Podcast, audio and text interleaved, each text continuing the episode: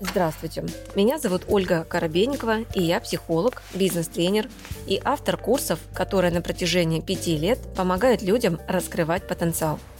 В моем авторском подкасте «Ольга Коробейникова. Психология» я отвечаю на вопросы слушателей и помогаю разобрать разные сферы жизни и выйти на новый уровень мышления. Подписывайтесь на мои социальные сети, где вы найдете еще больше полезной информации – Ссылки я оставила в описании подкаста. Сегодня мы с вами а, выбрали интересную тему про состояние жертвы. Очень избитая тема, с одной стороны, потому что о жертве очень много говорят, о жертве очень много пишут. И, а, конечно же, наверняка я не ошибусь, если скажу, что многие из вас уже с темой жертвы работали и неоднократно а, в разных степенях, в разных практиках, методиках, инструментах. Вот, но мне хочется сегодня остановиться на немножко провести по-другому нашу встречу. Во-первых, остановиться глубже, да, что такое жертва и ее позиция, почему часто происходят откаты обратно в, мышление жертвы, в сознание жертвы. А, и, собственно, ну, мне, что, что мне помогает а, выходить из этих состояний, и могу по своему опыту сказать, что то самое мышление изобилия, то есть изобилие, да, это когда ты творишь из состояния наполненности, когда ты отдаешь из состояния наполненности. Вот это самое состояние из обилия, оно открывается, когда ты знаешь, чем себя наполнять. То есть, чем мы наполняем свой сосуд, то, собственно, мы отдаем в этот мир. Если мы себя наполняем постоянно какой-то злостью, наполняем токсичностью, наполняем какими-то страданиями, то логично, что в этот мир а, мы также отдаем ровно это. Невозможно подарить человеку радость, если ты не наполнен этой радостью. Невозможно подарить любовь, если ты не наполнен этой любовью. Другое дело, что э, иногда, когда нам кажется, что мы это отдаем, а человек говорит, а я тебя этого не чувствую. Иногда это означает, он это не принимает, не понимает, а, или это означает, что вам вы ментально думаете, что вы отдаете то самое состояние, а по факту получается, что это не совсем оно. Давайте мы в глубину поговорим про то, что же такое сознание жертвы. Жертве очень часто кажется, что ее кто-то использует.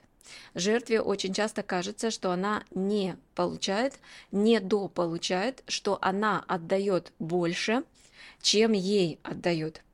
Вот это есть мышление жертвы. То есть это мышление изначально дефицита. И э, в этом дефиците она, как правило, обвиняет другого человека. То есть человек, застрявший в сознании жертвы, он ищет жертву своей жертве. То есть кого обвинить в том, что со мною есть. И для жертвы очень нетипично входить в я-позицию, потому что я-позиция – это я есть источник того, что со мной происходит. Я есть источник моих мыслей, я есть источник своих чувств, я есть источник изобилия, источник денег, источник э, там, своей профессиональной квалификации. Я и только я э, создаю свою реальность или отношение к этой реальности. Э, жертва, она застревает именно в позиции, что мир создан не таким, каким я хочу его видеть. То есть это по факту конкуренция с некой энергией, с Богом, с Творцом, как угодно назови. То есть как будто бы этот человек все время находится, что предъявляет претензии, Бог, ты почему создал мир не таким, каким я хочу его видеть? Бог, ты почему создал людей не такими, какими я хочу видеть? Почему любовь выглядит не такой, какой я хочу? Потому что почему у меня денег не столько, сколько я хочу? Почему он, работодатель, не делает так, как я это хочу? По факту, люди, застрявшие в мышлении жертвы, очень глубокие эгоисты, потому что они пытаются в основе своей подчинить мир своим хотелкам. А мир не подчиняется. А мир говорит, отдай ты сначала, если хочешь от меня что-то получить. Давай с тебя начнем, давай по счетам посмотрим, сколько ты способен отдавать просто так. И человек в мышлении жертвы, он начинает отдавать, отдавать, отдавать, отдавать, ждет взамен, взамен, взамен, а взамен не происходит. Или взамен происходит меньше, чем э, э, дает. И тогда э, происходит как бы такая поломка, и как-то я не чувствую справедливость. Почему я отдаю больше, чем я получаю? И ключевое в позиции жертвы, жертва, она всегда живет сознанием в материи, абсолютно вне духовности. Вот, а, и по сути получается, что а, жертва, она хочет подчинить себе весь мир, а мир не подчиняется. Почему я говорю о том, что мир, а, жертва зациклена в материальном? Потому что когда человек говорит, я вот так много отдаю, а взамен я не получаю, он мыслит материей. Я деньгами много отдаю, а взамен получаю мало. Я время много отдаю работодателю, а взамен денег получаю мало. У меня куча дипломов, снова материя, а взамен денег опять получаю мало. А по сути, жертве нужно сделать трансформацию, выход из материального в духовное. Потому что если ты действительно а, то, что мы способны действительно получать, так это эмоции. То есть это нечто нематериальное. Это то, что у нас остается, и это то, что невозможно измерить. Это всегда а, неоценимо, это всегда бесценно. Материя в количественном выражении ее всегда можно пощупать. Вот есть телефон, есть форма телефона, да, количество денег в цифрах. Материю всегда можно посчитать и измерить. А духовное измерить невозможно. Невозможно измерить, сколько радости в граммах я тебе дал, сколько любви в граммах я тебе дал. Это неизмеримо. Э, те люди, которые застревают в позиции жертвы, им кажется, что меня использовали, невозможно использовать чувства, если они действительно есть, потому что, например, чувство любви, оно безмерно, его много, и оно, и, э, как бы, его нельзя взять до остатка, грубо говоря. Вот до остатка можно скушать кастрюлю супа до единой капельки, до остатка можно разрядить э, там батарейку на телефоне. До остатка в материальном можно, а до остатка в духовном невозможно.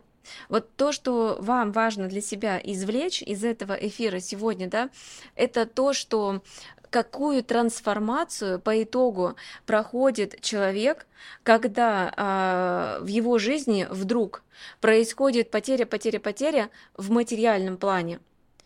И его задача начинать чувствовать, обогащаться духовно. Это духовное богатство должно быть. И до тех пор, пока духовное богатство человек не обретает, ему все время будет казаться мало денег, мало э, там чего-то материального, мало у меня недвижимости, мало у меня там дипломов, мало одежды, мало еды, мало-мало-мало материи, потому что духовная нищета.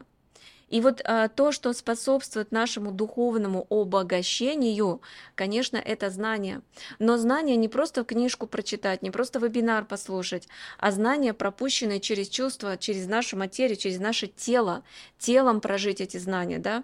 И каждый человек в профессиональном плане, он пропускает эти знания через себя, и тогда он становится действительно профессионалом. В противном случае это просто, ну, как бы какая-то квалификация, но в материи она себя никак не облекает, либо человек получает деньги, но он недоволен, он не чувствует наполненности. Когда мы говорим о том, что любая ситуация, если посмотреть на нее через призму в расширении, оказывается, ничего трагичного для нас не несет. Но если мы продолжаем мыслить через драму, трагедию, боль, страдания, конечно, тогда какое, какое там духовное богатство? Это духовная нищета будет, дух теряется. Дух – смелость, дух – это свобода, дух – это право быть самим собой. Вот и когда мы полностью трансформируемся да, в духовном плане, мы начинаем ощущать то самое богатство, ту самую наполненность в жизни, та, которой мы иногда пытаемся эту э, как бы пустоту заполнить материей, а не получается. И вы знаете, что я вам скажу, не зависит от финансового, от уровня финансового дохода счастье человека. Вот что несчастен человек, который 30 тысяч зарабатывает, что несчастен человек, который там 150 миллионов в месяц зарабатывает. Они несчастные тот и другой. И наоборот. То есть количество материального не определяет уровень счастья, не определяют, что вот если денег кучу человек зарабатывает, значит, он точно выше возмышления жертвы. Ничего подобного. Часто так бывает, что человек много зарабатывает, и он все еще в позиции жертвы. То есть он по итогу эти деньги куда отдает, и он не чувствует от этого наполненности. Поэтому всегда, когда мы зарабатываем, когда мы приходим в материальный мир, у нас миссия должна быть. Без понимания этой миссии, без э, ценности вот того, что ты несешь, ничто материального тебя так не будет радовать. Радует нас эмоции, радует нас вот этот внутренний внутренний мир. С вами была Ольга Коробейникова в авторском подкасте «Ольга Коробейникова. Психология». Ставьте оценки, подписывайтесь на подкаст на удобной для вас площадке, чтобы не пропустить новый выпуск. Душевного вам спокойствия и берегите себя.